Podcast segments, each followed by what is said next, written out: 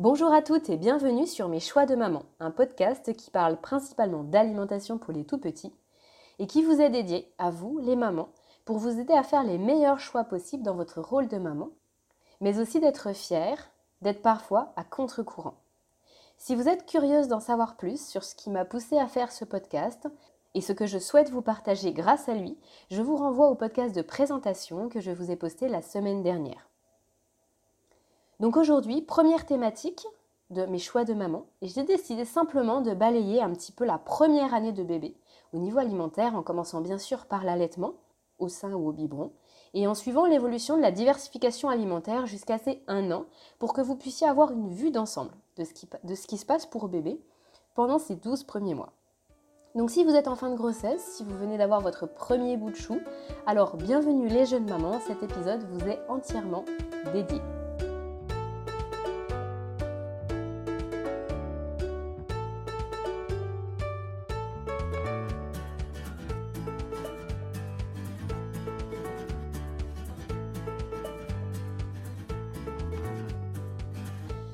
Sais pas si vous êtes comme moi, mais quand j'étais enceinte de mon petit garçon, j'avais l'impression que le moment ultime de la maternité, c'était l'accouchement.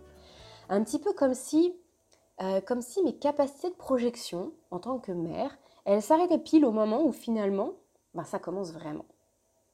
Et du coup, c'est vrai que j'ai vécu un petit peu comme une douche froide, le retour à la maison, le retour de la maternité. Je me suis sentie en fait euh, avec mon petit bout de chou, là, toute seule dans la maison, après que le papa ait repris euh, le travail je me suis sentie très démunie. Je me demandais, quoi faire, comment faire. J'avais l'impression que mon bébé pleurait du matin au soir et j'en comprenais pas du tout les raisons.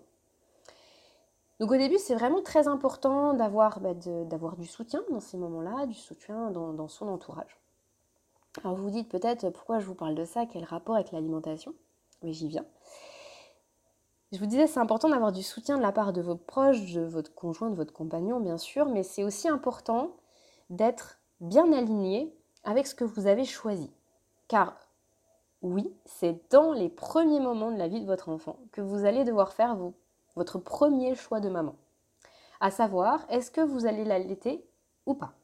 Je vous ferai un podcast plus en détail sur l'allaitement, sur les raisons de choisir ou non l'allaitement au sein, euh, sur les difficultés qu'on peut rencontrer, mais aussi où trouver justement des ressources de l'aide extérieure mais aujourd'hui, ce n'est pas le sujet, donc je ne vais pas rentrer trop précisément dans, cette thématique-là.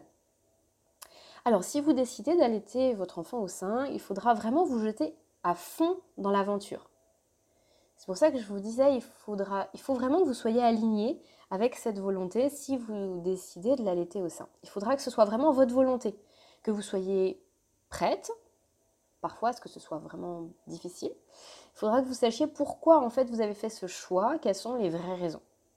Parce que c'est à ces raisons que vous allez vous accrocher lorsque les moments sont plus difficiles, plus fatigants par exemple. Si vous décidez d'allaiter votre euh, enfant au biberon, alors c'est la même chose. Il faudra que vous soyez vraiment au clair avec vous-même. Et ça, c'est cette première prise de position, elle est vraiment très importante, déjà pour la santé de votre enfant, mais aussi pour votre organisation les premiers mois de sa vie. Parce qu'il faut bien avoir une chose en tête. Les six premiers mois de bébé vont tourner presque exclusivement autour de l'alimentation. Votre petit va dormir, il va manger, il va à peine commencer à s'éveiller, à bouger, mais ce sont vraiment que les balbutiements. bah déjà jusqu'à 4 ou 5 mois, il va, il va boire juste du lait. Et ensuite, vous allez tout doucement commencer la diversification alimentaire, comme je vais vous en parler juste après. Donc en fait, et c'est pour ça que je, vous fais cette introduction un petit peu longue, mais c'est pour ça que je vous parle de tout ça, parce que l'allaitement, les biberons, et ensuite ces toutes premières purées et compotes, vont occuper une très grande partie de votre temps avec bébé. Si bébé est au sein, il va boire toutes les 2-3 heures max. Et ensuite, quand vont venir les premières purées, vous allez prendre du temps à vouloir bien faire, à à savoir quoi lui donner, quand, est-ce que ça vous pouvait, est-ce que ça vous pouvait pas, est-ce qu'il aime, est-ce qu'il aime pas. Bref, franchement, ça occupe bien. C'est pour ça qu'il ne faut pas prendre l'alimentation à la, légère. Déjà pour cette partie-là. Mais aussi, bien sûr, pour une partie santé, et ça, c'est vraiment la partie capitale. C'est, euh, je dirais même que l'alimentation, sur la première année, c'est une des choses les plus essentielles que vous allez pouvoir apporter à votre enfant. En plus, bien sûr, de, bah voilà, de l'aider à bien dormir, de lui apporter votre amour, votre, votre attention, etc. Mais ce que vous allez construire la première année, c'est vraiment capital, c'est très sérieux. On ne se rend pas toujours compte en fait que ce sont les bases de ses habitudes alimentaires en tant qu'adulte qu'on va lui forger dès la première année. En fait, c'est son capital santé que vous allez lui construire et qui va l'accompagner toute sa vie. En fait, le capital santé de vie de votre enfant s'établit de 0 à 3 ans. Et la première année, elle est charnière, bien sûr, puisque c'est à ce moment-là que vous allez introduire les premiers aliments, les premières textures, mais aussi les premières habitudes. C'est aussi là qu'on peut découvrir les premières allergies, par exemple. Bref, de 0 à 12 mois, vous allez, ou vous êtes peut-être déjà en train, de façonner l'alimentation future de votre enfant. Et c'est là que votre rôle, il prend tout son sens. Votre rôle, il est essentiel. Et vos choix peuvent avoir des répercussions positives ou négatives tout au long de sa vie. Alors, je ne dis pas du tout ça pour euh, vous mettre une, pression euh, d'enfer. De toute façon, si vous m'écoutez aujourd'hui, c'est parce que déjà, vous avez, vous avez cette ouverture d'esprit, vous avez cette conscience que l'alimentation euh, peut avoir un rôle sur, sur la, la, santé de votre enfant. Mais c'est vrai qu'on s'en rend pas toujours compte. Et moi, la première, avant de m'intéresser autant à la nutrition pour les petits, je n'avais pas conscience qu'il y avait autant de répercussions et que c'était aussi ancré après pour lui son futur. Donc je, trouve ça vraiment important de vous transmettre ça aujourd'hui parce que c'est une des principales leçons que j'ai retenues de, bah, de ma première année avec mon fils. Par exemple, aujourd'hui, on constate que l'obésité infantile, elle explose.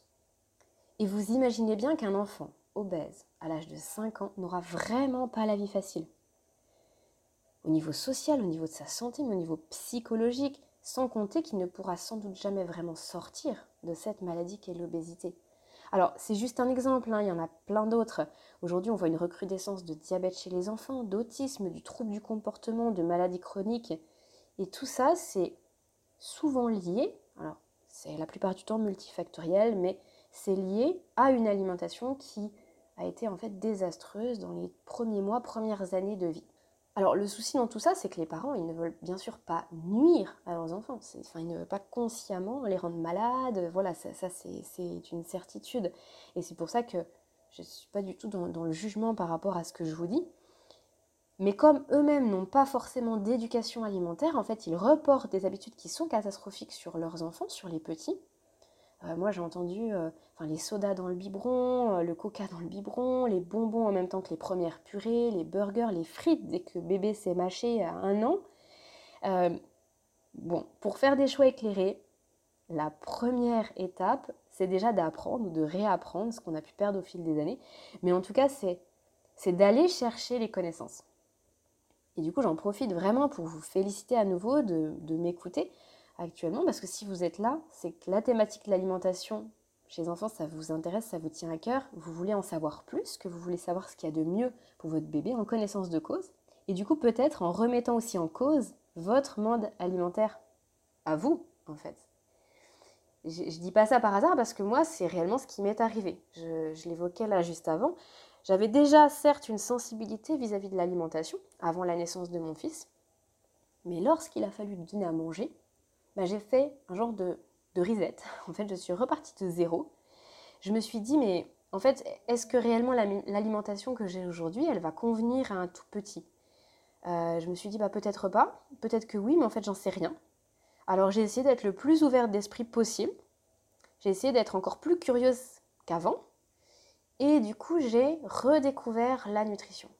Ce qui m'a bien sûr aidé à faire euh, certains choix pour lui, mais aussi changer des choses pour moi-même. Et en fait, j'ai grandi finalement avec lui euh, toute sa première année par rapport à l'alimentation.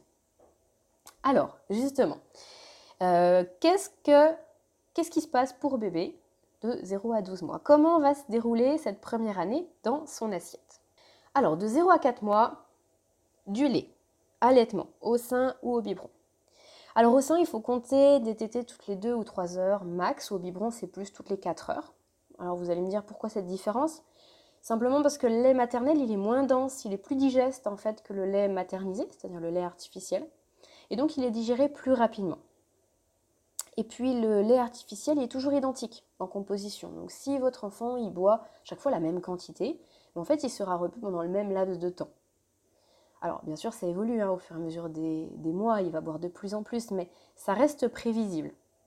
Ce qui est d'ailleurs assez confortable parce que du coup si votre enfant il pleure une heure après son biberon, bah, en fait vous savez qu'il n'a pas faim et que le souci vient d'ailleurs. Ce qui n'est pas du tout le cas lorsqu'il est au sein. En fait, le lait maternel n'est pas le même en fonction des tétés. Et il varie aussi au cours des tétés. Donc il y a deux aspects à prendre en compte. Le moment de la journée et la durée de la tétée. Je vous explique rapidement. Les tétées du matin, elles sont bien plus nourrissantes que celles du soir. En effet, notre hormone de l'allaitement, la prolactine, elle va s'activer la nuit.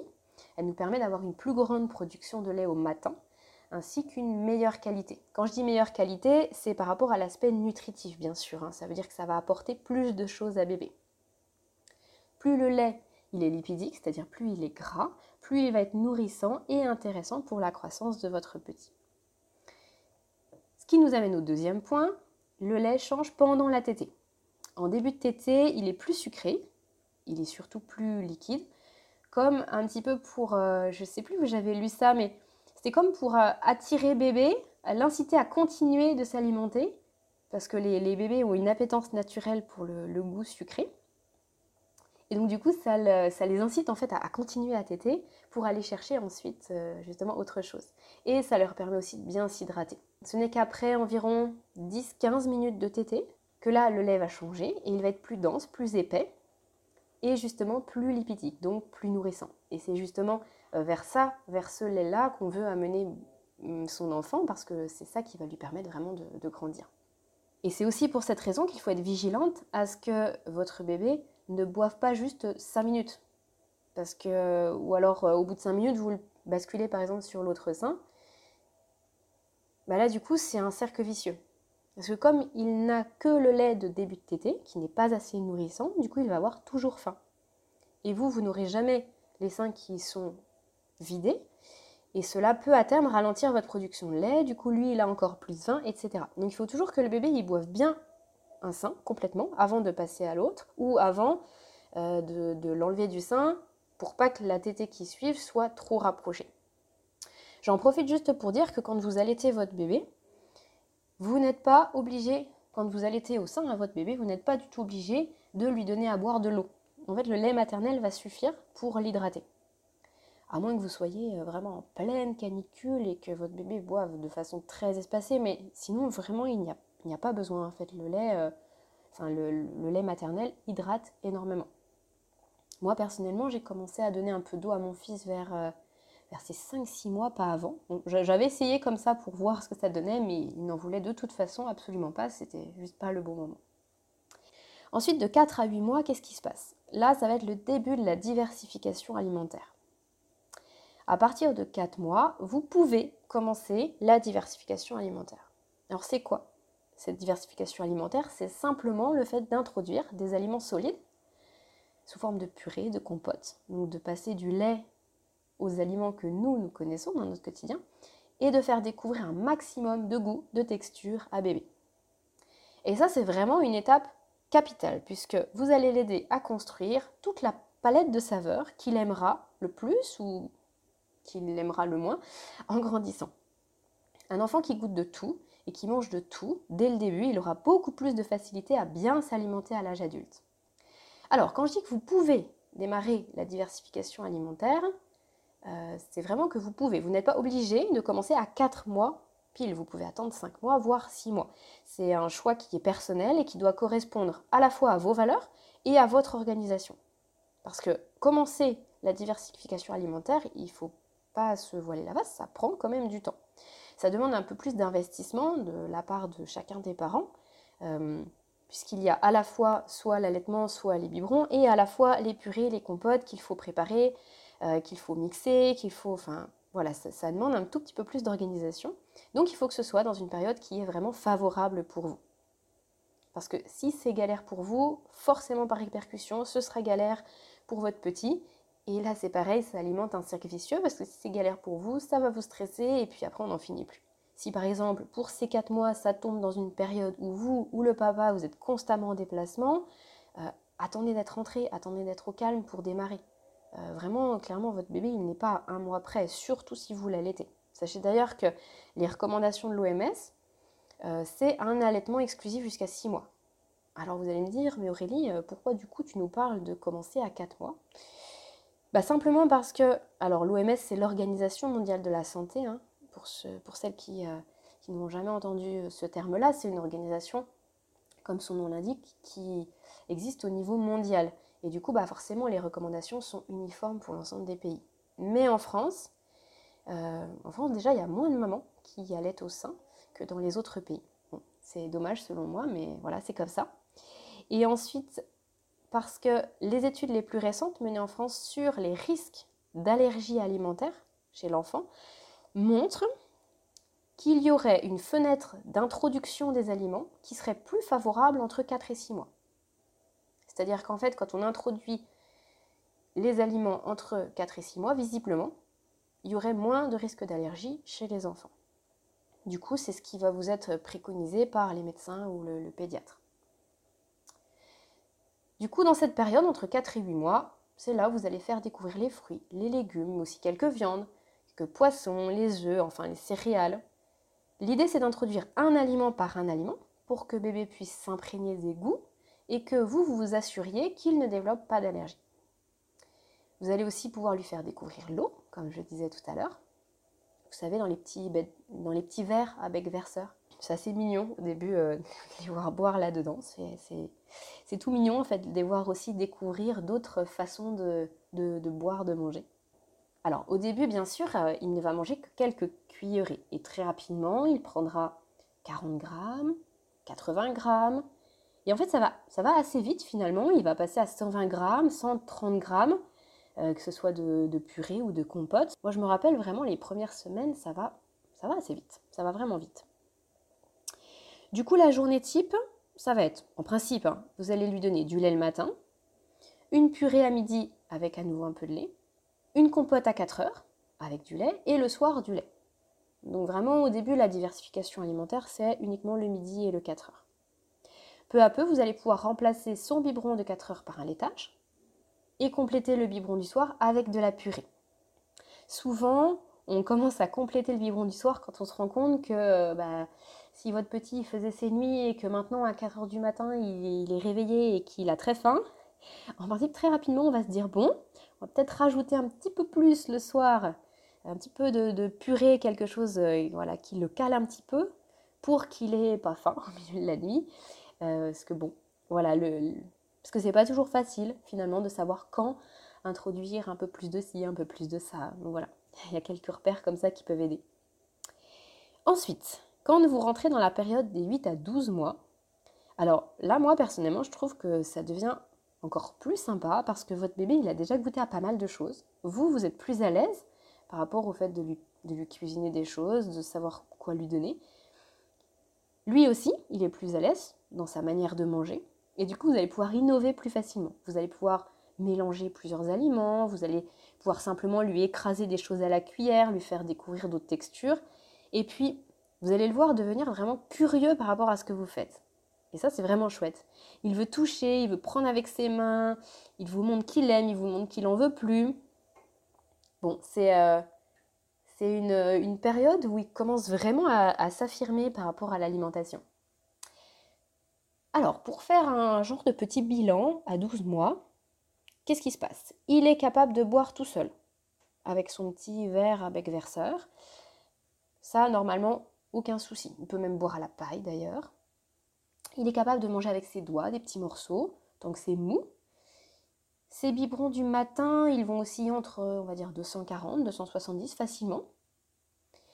Au niveau des portions de nourriture, ça représente un petit bol bien rempli, on va dire entre 150 et 200 grammes. Où là, pour le midi, il y aura des légumes, des féculents, une source de protéines. Au goûter, ça va être environ 150 grammes de compote avec un yaourt ou de petits suisses ou un fromage blanc. Le soir, ça va être à peu près la même quantité que le midi, mais cette fois-ci, il n'y aura que des légumes et des féculents, puisqu'il aura assez de protéines dans le lait. Parce qu'un bébé ne doit pas consommer trop de protéines animales par jour. En fait, tous ses organes ne sont pas encore assez matures pour pouvoir traiter correctement une trop grande quantité de protéines. Alors, euh, ça, ce que je viens de vous dire, ce sont juste euh, quelques points de repère. hein. Bien sûr, ça dépend de chaque enfant. Il va y avoir des enfants qui sont des très petits mangeurs, d'autres qui sont des gros mangeurs. Pour certains enfants, en plus, ça dépend des périodes. Une semaine, ils vont beaucoup manger, une semaine, ils vont moins manger. Bon, parfois, c'est assez dés- déstabilisant, mais en fait, je crois que le meilleur conseil que je peux vous donner, c'est de faire confiance à votre enfant, de vous faire confiance et de ne pas vous stresser par rapport à ça. Si votre enfant, il termine pas les 150 grammes de petits pots que vous lui avez préparés, eh ben, il n'y a pas de quoi en faire un fromage. Enfin, voilà, il mangera peut-être plus le soir s'il a faim le soir ou plus le lendemain c'est pas grave, c'est comme nous, hein, des fois on a moins faim, des fois on a plus faim en fonction de ce qu'on fait dans la journée.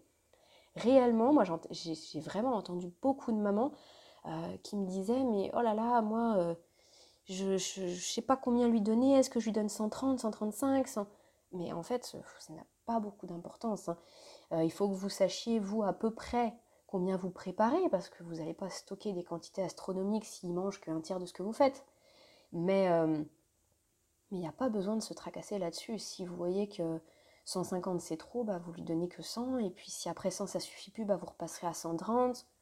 Voilà, juste on se déstresse par rapport à ça. Je pense que c'est vraiment important de, se le dire parce que pour un premier bébé, on n'a pas trop de références. Et moi, j'avoue, la première, je me suis posé plusieurs questions, mais je me suis vite rendu compte que, en fait, peu importe, il allait très bien et que j'avais vraiment pas besoin de me tracasser par rapport aux quantités. Et je pense que les mamans qui vont trop être à cheval sur les quantités, en fait, elles vont communiquer un stress à l'enfant et je pense que l'enfant va encore moins manger. En tout cas, c'est vraiment les retours que j'ai pu avoir de mamans qui ont fait ça. Je pense que c'est vraiment pas positif en fait. Faut, faut vraiment être cool par rapport à la diversification alimentaire. Donc, euh, tout, ce qu'on- tout ce que je viens de vous dire, hum, avant ma digression sur les quantités, euh, sachez que je vous écris des articles qui reprennent en détail chaque thématique. Donc, si vous voulez aller plus loin, vous pouvez aller directement sur mon blog qui s'appelle 10 mamans et à quoi dans mon assiette? Et vous allez y retrouver les thématiques suivantes. Donc, qu'est-ce que la diversification alimentaire? Comment choisir le bon moment pour démarrer Quelle texture pour mon bébé Quelle quantité Comment bien composer ses purées Etc. Bien sûr, je vais vous mettre tous les liens en description. Mais là, surtout, ce que je voulais à travers ce podcast, c'était vous donner une vue d'ensemble. Euh, moi, personnellement, avant d'avoir mon fils, je n'avais vraiment aucune idée de tout ça. En fait, j'avais même vraiment jamais pris le temps d'y réfléchir finalement. Et en fait, j'ai eu vraiment beaucoup de chance parce que j'ai une amie qui, elle, a eu trois enfants, qui en plus est auxiliaire en crèche et qui m'a beaucoup guidée sur tous les premiers mois pour bien démarrer, qui répondait à mes questions et sinon je pense que j'aurais été un peu perdue. Parce que voilà, entre ce qu'on lit sur internet, les recommandations des médecins, les pédiatres, les consultants en lactation, c'est pas franchement facile de s'y retrouver. Il n'y a pas forcément les mêmes conseils, alors des fois, voilà, on ne sait pas trop euh, comment, comment s'y prendre. Personne dit pareil. Donc euh, voilà, moi je vous partage ce que j'ai fait. Je vois que ça a bien marché pour mon fils qui a maintenant du coup plus d'un an. Euh, c'est pour ça que voilà, j'ai attendu d'avoir un peu de recul pour vous faire un, petit feedback sur cette première année. Donc voilà, ça a bien marché pour nous. J'ai eu aucun souci sur cette première année par rapport à la diversification alimentaire. Il mange franchement euh, de tout. Il, aime passer à table. Enfin voilà, donc si ça peut vous aider, si mon expérience, mon témoignage peut vous aider sur ces premiers mois, et eh ben tant mieux. Alors, les mamans, avant de vous laisser, je voulais simplement vous préciser une petite chose concernant la diversification alimentaire. Vous avez peut-être entendu parler de DME ou encore de diversification mixte. En fait, quand vous allez commencer à pratiquer la diversification alimentaire, vous allez avoir trois possibilités. Et là encore, c'est un choix que vous devez faire de façon éclairée. Soit vous donnez des purées et des compotes très mixées, très lisses, et vous ferez évoluer la texture, en gros, jusqu'à ce qu'il ait des dents, avant de lui donner vraiment du solide, on va dire après la première année. Soit vous pratiquez la DME, c'est-à-dire la diversification menée par l'enfant, où là, l'enfant, alors il va commencer à manger finalement un petit peu plus tard quand même. Euh, 4 mois, c'est clairement tôt, je pense. Enfin, d'après les témoignages que j'ai pu entendre, c'est tôt pour commencer une DME. Mais en tout cas, il va manger comme vous. C'est-à-dire qu'il va prendre directement avec ses mains les légumes, les fruits. En fait, il va se débrouiller tout seul.